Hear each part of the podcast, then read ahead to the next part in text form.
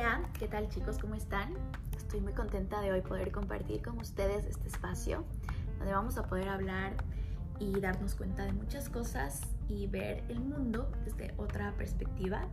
Yo soy Cristina Nájera y me encanta hablar de la abundancia, de la creatividad, de cómo nosotros podemos crear nuestro mundo y alcanzar nuestras metas si nos proponemos hacer todo lo necesario para que esto sea posible.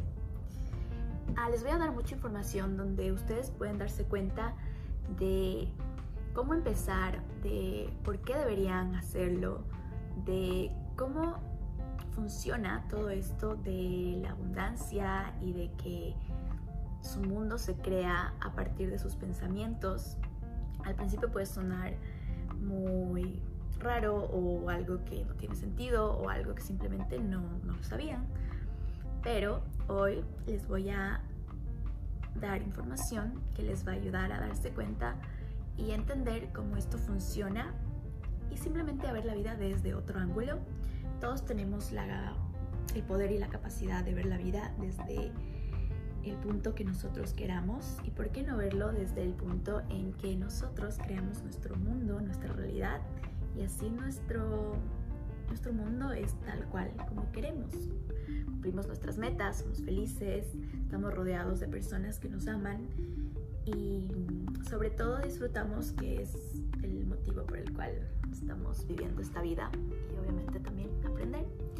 Así que voy a empezar. En el capítulo anterior les conté de la introducción acerca de las siete leyes de la abundancia o del éxito por Deepak Chopra. Y hoy vamos a empezar con la primera. Estoy súper feliz, emocionada de que entiendan y vean cómo funciona. También les voy, les voy a compartir ejemplos que pueden empezar a aplicar desde ya y van a ver cómo todo a su alrededor va a ir cambiando, cómo su vida puede dar un diferente enfoque y pueden empezar a sentir más amor, más felicidad, más paz, que creo que es todo lo que necesitamos y queremos en este mundo. Así que empecemos. Eh, ley número uno, la ley de la potencialidad pura. La fuente de toda creación es la conciencia pura, la potencialidad pura que busca expresarse para pasar de lo inmanifiesto a lo manifiesto. Y cuando nos damos cuenta de que nuestro verdadero yo es la potencialidad pura, nos alineamos con el poder que lo expresa todo el universo. La primera ley espiritual del éxito es la ley de la potencialidad pura. Se basa en el hecho de que en nuestro estado esencial somos conciencia pura. La conciencia pura es potencialidad pura. Es el campo de todas las posibilidades y de la creatividad infinita. La conciencia pura es nuestra esencia espiritual. Siendo infinita e ilimitada, también es felicidad pura. Otros atributos de la conciencia son el conocimiento puro, el silencio infinito, el equilibrio perfecto, la invencibilidad, la simplicidad y la dicha. Esa es nuestra naturaleza esencial una naturaleza de potencialidad pura. Cuando descubrimos nuestra naturaleza esencial y sabemos quién somos realmente, ese solo conocimiento encierra la capacidad de convertir en realidad todos nuestros sueños, porque somos la posibilidad entera, el potencial inconmensurable de todo lo que fue, es y será. La ley de la potencialidad pura también podría denominarse ley de la unidad, porque sustentando la infinita diversidad de la vida, está la unidad de un solo espíritu omnipresente. No existe separación entre nosotros y ese campo de energía. El campo de la potencialidad pura es nuestro propio yo. Cuando más desarrollamos nuestra propia naturaleza, más cerca estaremos de ese campo de potencialidad pura. Vivir de acuerdo con nuestro yo en una constante autorreferencia significa que nuestro punto interno de referencia es nuestro propio espíritu y no los objetivos de nuestra experiencia. Lo contrario de la autorreferencia es la referencia al objeto. Cuando vivimos según la referencia al objeto, estamos siempre influidos por las cosas que están afuera de nuestro yo. Entre ellas están las situaciones en las que nos involucramos, nuestras circunstancias y las personas y las cosas que nos rodean. Cuando vivimos según la referencia al objeto, buscamos constantemente la aprobación de los demás. Nuestros pensamientos y comportamientos esperan constantemente una respuesta. Nuestra vida, por tanto, se basa en el temor. Cuando vivimos según la referencia al objeto, también sentimos la intensa necesidad de controlarlo todo. Sentimos intensa necesidad de tener poder externo, la necesidad de aprobación, la necesidad de controlar las cosas y de tener poder externo se basan en el temor. Esta forma de poder no es el de potencialidad pura, ni el poder del yo o el poder real. Cuando experimentamos el poder del yo, no hay temor, no hay necesidad de controlar y no hay lucha por la aprobación o por el poder externo. Cuando vivimos según la referencia al objeto, el punto de referencia interno es el ego. Sin embargo, el ego no es lo que realmente somos. El ego es nuestra autoimagen, nuestra máscara social. Es el papel que estamos desempeñando. A la máscara social le gusta la aprobación, quiere controlar y se apoya en el poder porque vive en el temor. Nuestro verdadero yo, que es nuestro espíritu, nuestra alma, está completamente libre de esas cosas. Es inmune a la crítica no le teme a ningún desafío y no se siente inferior a nadie. Y sin embargo, es humilde y no se siente superior a nadie. Porque es consciente de que todos los demás son el mismo yo. El mismo espíritu con distintos disfraces. Esa es la diferencia esencial entre la referencia al objeto y la autorreferencia. En la autorreferencia experimentamos nuestro verdadero ser, el cual teme a los desafíos, respeta a todo el mundo y se siente y no se siente inferior a nadie. Por lo tanto, el poder del yo es verdadero poder. El poder basado en la referencia al objeto, en cambio, es falso, siendo un poder que se basa en el ego. Existe presidente de la junta creativa de una corporación. O si tiene muchísimo dinero, el poder que disfruta está ligado al título, al cargo o al dinero. El poder basado en el ego dura solamente lo que duran esas cosas. Apenas desaparezcan el título, el cargo y el dinero, desaparecerá el poder. Por otra parte, el poder del yo es permanentemente porque se basa en el conocimiento del yo. Y desde este poder tiene ciertas características. Atrae la gente hacia nosotros y también atrae las cosas que deseamos. Él magnetiza a las personas, las situaciones y las circunstancias en apoyo a nuestros deseos. Esto es lo que se conoce también como apoyo de las leyes de la naturaleza. El apoyo de la divinidad el apoyo que se deriva de estar en un estado de gracia. Este poder es tal que disfrutamos de un vínculo con la gente y la, que la gente disfruta de un vínculo con nosotros. Es el poder de establecer lazos, lazos que emanan verdadero amor. ¿Cómo podemos implicar la ley de la potencialidad pura, el campo de todas las posibilidades en nuestra vida? Queremos disfrutar de los beneficios del campo de la potencialidad pura, si queremos utilizar plenamente la creatividad inherente a la conciencia pura, debemos tener acceso a ella. Una manera de tener acceso al campo de la potencialidad pura es por medio de la práctica diaria del silencio, la meditación y el hábito de no juzgar. Pasar tiempo en contacto con la naturaleza también nos brinda acceso a las cualidades inherentes al campo, creatividad infinita, libertad y felicidad. Practicar el silencio significa comprometernos a destinar cierta cantidad de tiempo sencillamente a ser.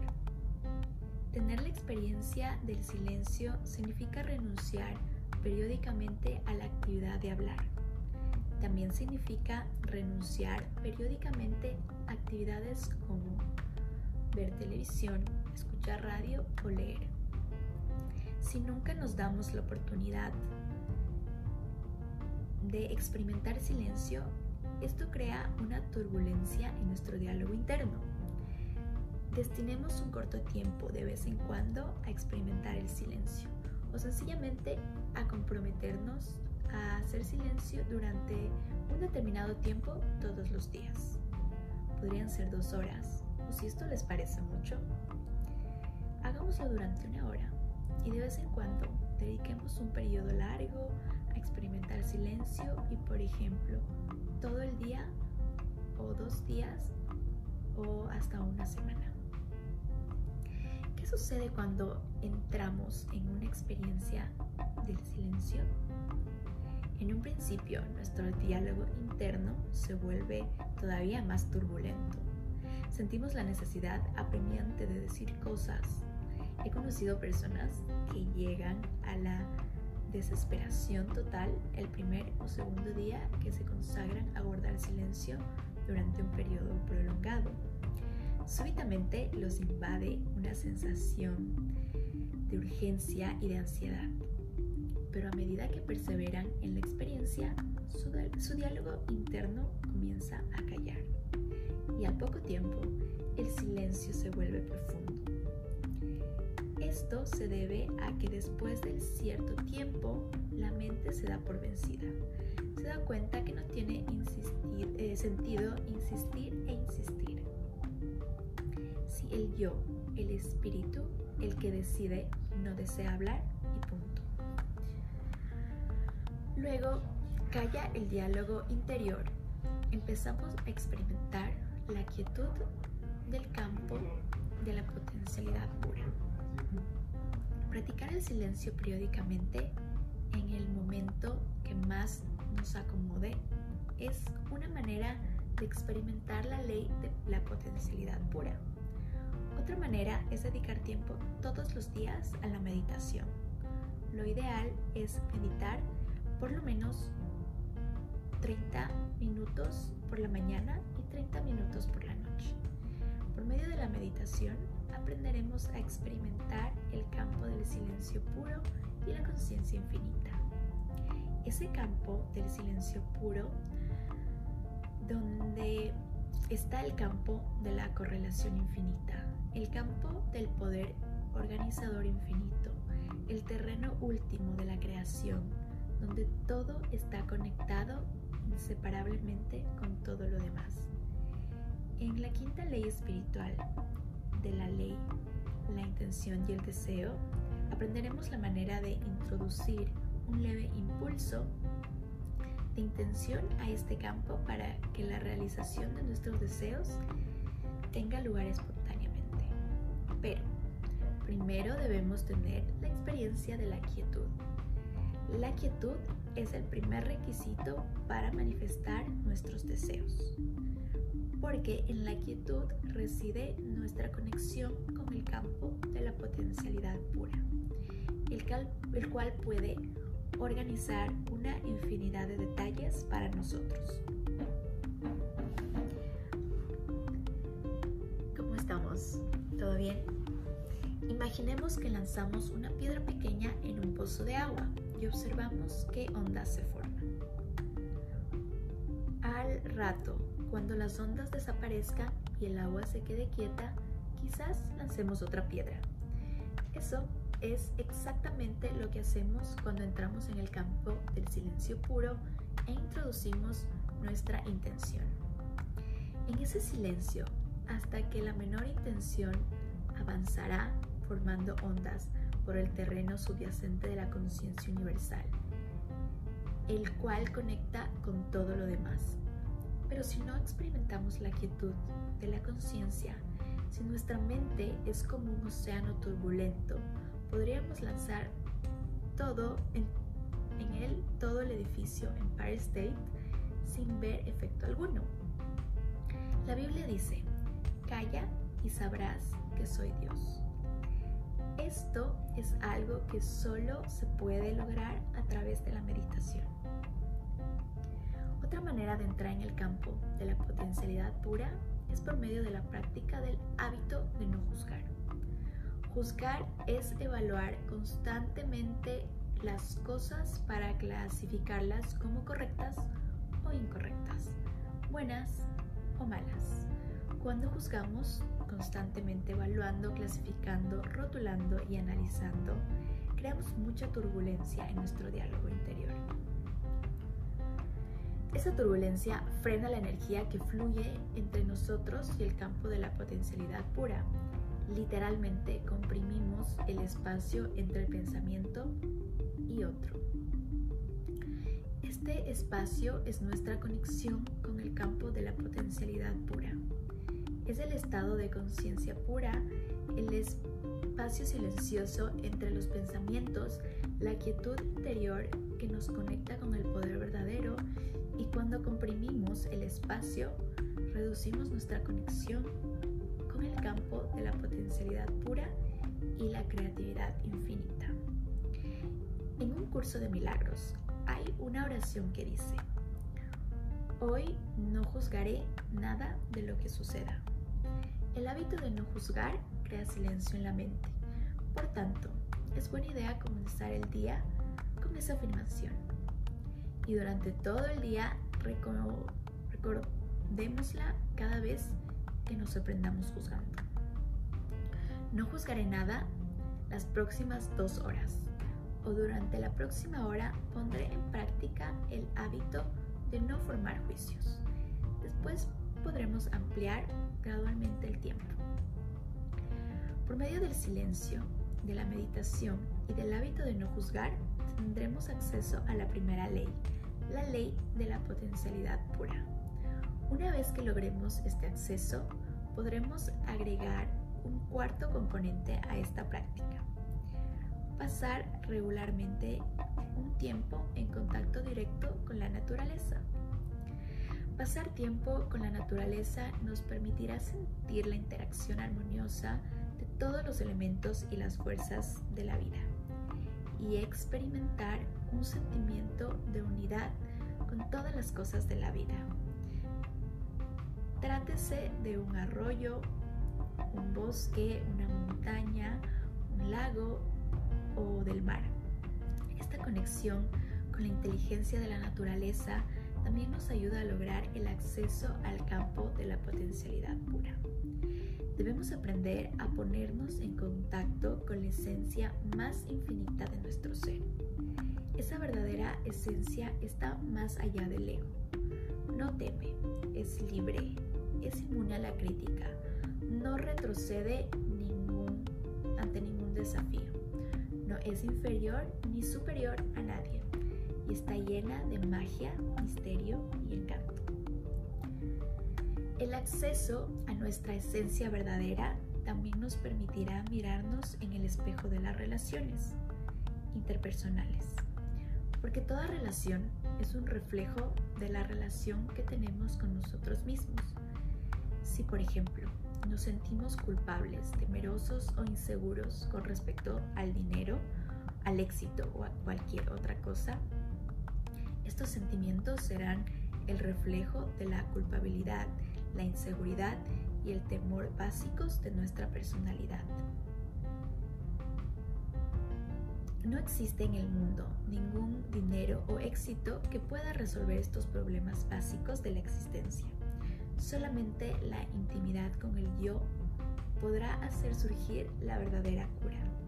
Y cuando estemos bien afianzados en el conocimiento de nuestro verdadero yo, cuando realmente comprendamos su verdadera naturaleza, jamás nos sentiremos culpables, temerosos o inseguros acerca del dinero o de la abundancia o de la realización de nuestros deseos, porque comprenderemos que la esencia de toda riqueza material es la energía vital, la potencialidad pura y la potencialidad pura es nuestra naturaleza intrínseca.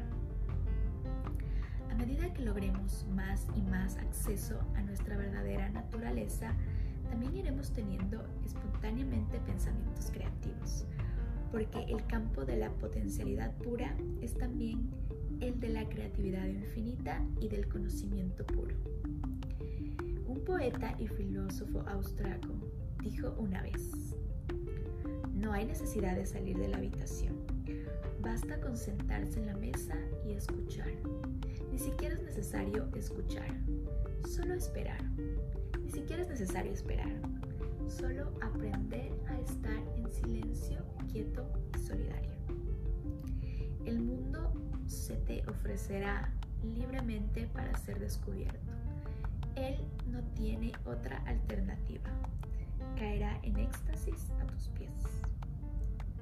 La abundancia del universo, la espléndida exhibición y riqueza del universo es una expresión de la mente creativa de la naturaleza.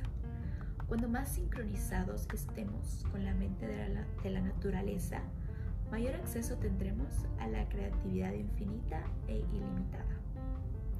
Pero primero, debemos dejar atrás la turbulencia de nuestro diálogo interno, a fin de poder conectarnos con esta mente rica, abundante, infinita y creativa, entonces crearemos la posibilidad de una actividad dinámica, pero teniendo al mismo tiempo la quietud de la mente eterna, ilimitada y creativa.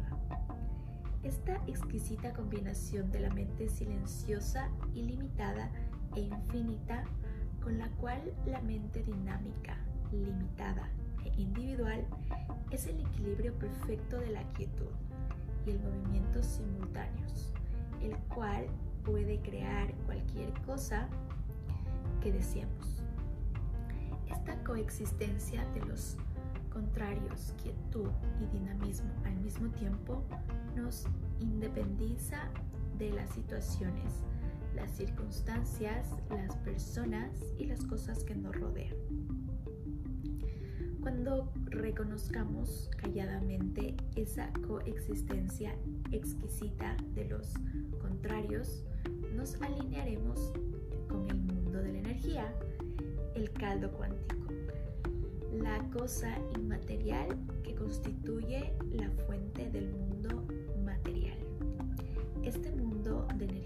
es fluido, dinámico, flexible, cambiante y está siempre en movimiento pero al mismo tiempo es quieto, callado, eterno, silencioso y no cambia.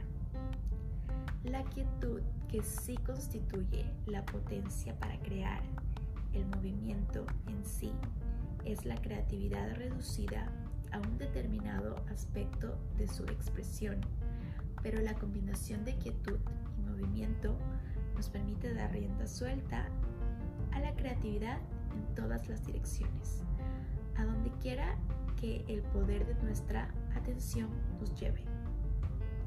A donde quiera que vayamos, en medio del movimiento y la actividad, llevaremos con nosotros la quietud.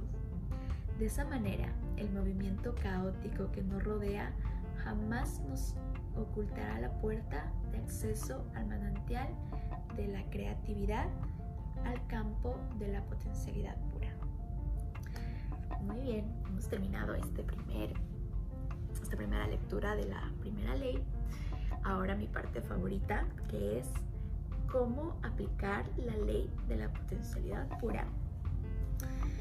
Esto es muy mágico porque una vez que nosotros entendemos, primero, estemos conscientes y nos damos cuenta que esto existe, podemos hacer cosas muy pequeñas, acciones muy simples que nos van a llevar a abrirnos a un nuevo mundo, a darnos cuenta que existen otras cosas y sobre todo si ponemos esto en práctica todos los días, si somos consistentes, si somos em, persistentes también podría ser, vamos a darnos cuenta de cómo nuestra vida puede uh, tan, tan, tan rápido y de una manera tan bonita.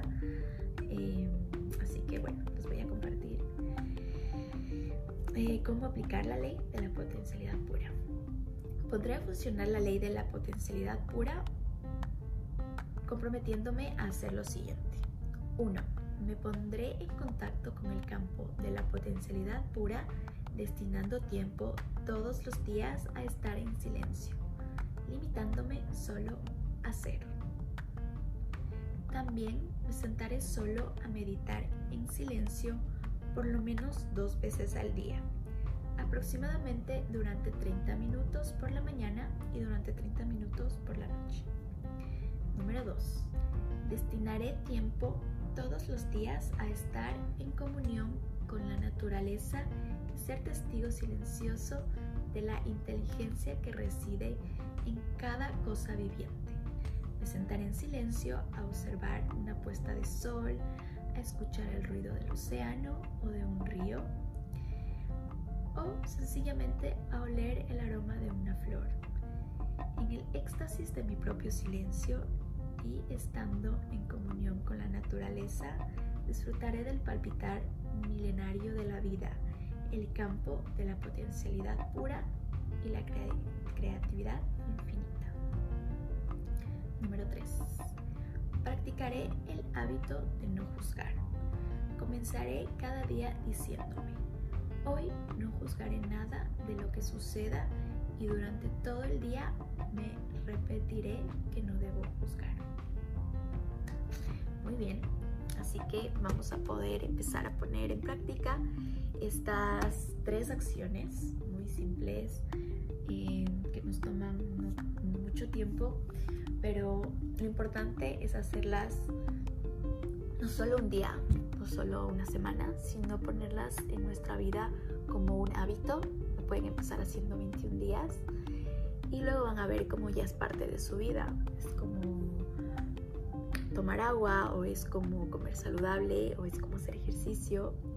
Es como ustedes pueden cuidar de ustedes mismos y empezar a vivir una vida llena de paz, llena de amor, llena de prosperidad me encanta compartir esto con ustedes porque es algo que yo no conocía, que yo no tenía idea de cómo empezar y que me tomó muchísimo tiempo, bueno, dos años tal vez, puede ser mucho poco, pero cuando lo empecé a practicar conscientemente y me di cuenta que esto existía, todo a mi alrededor cambió porque yo siempre quería que lo de afuera cambie, pero la verdad es que todo cambio fuera cuando nosotros tenemos un cambio interno.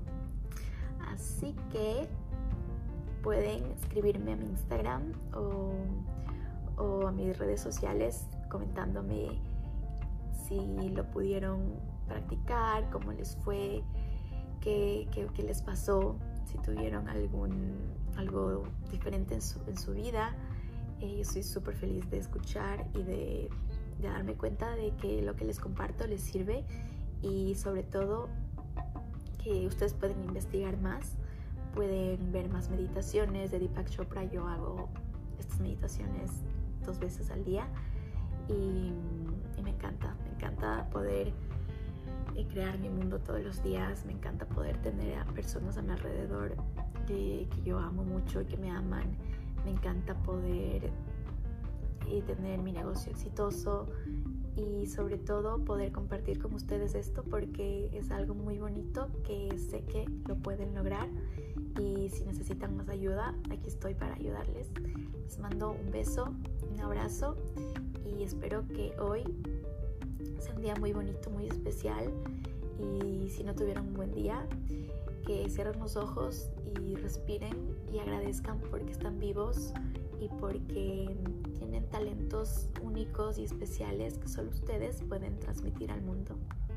Nos vemos en el próximo capítulo. Adiós.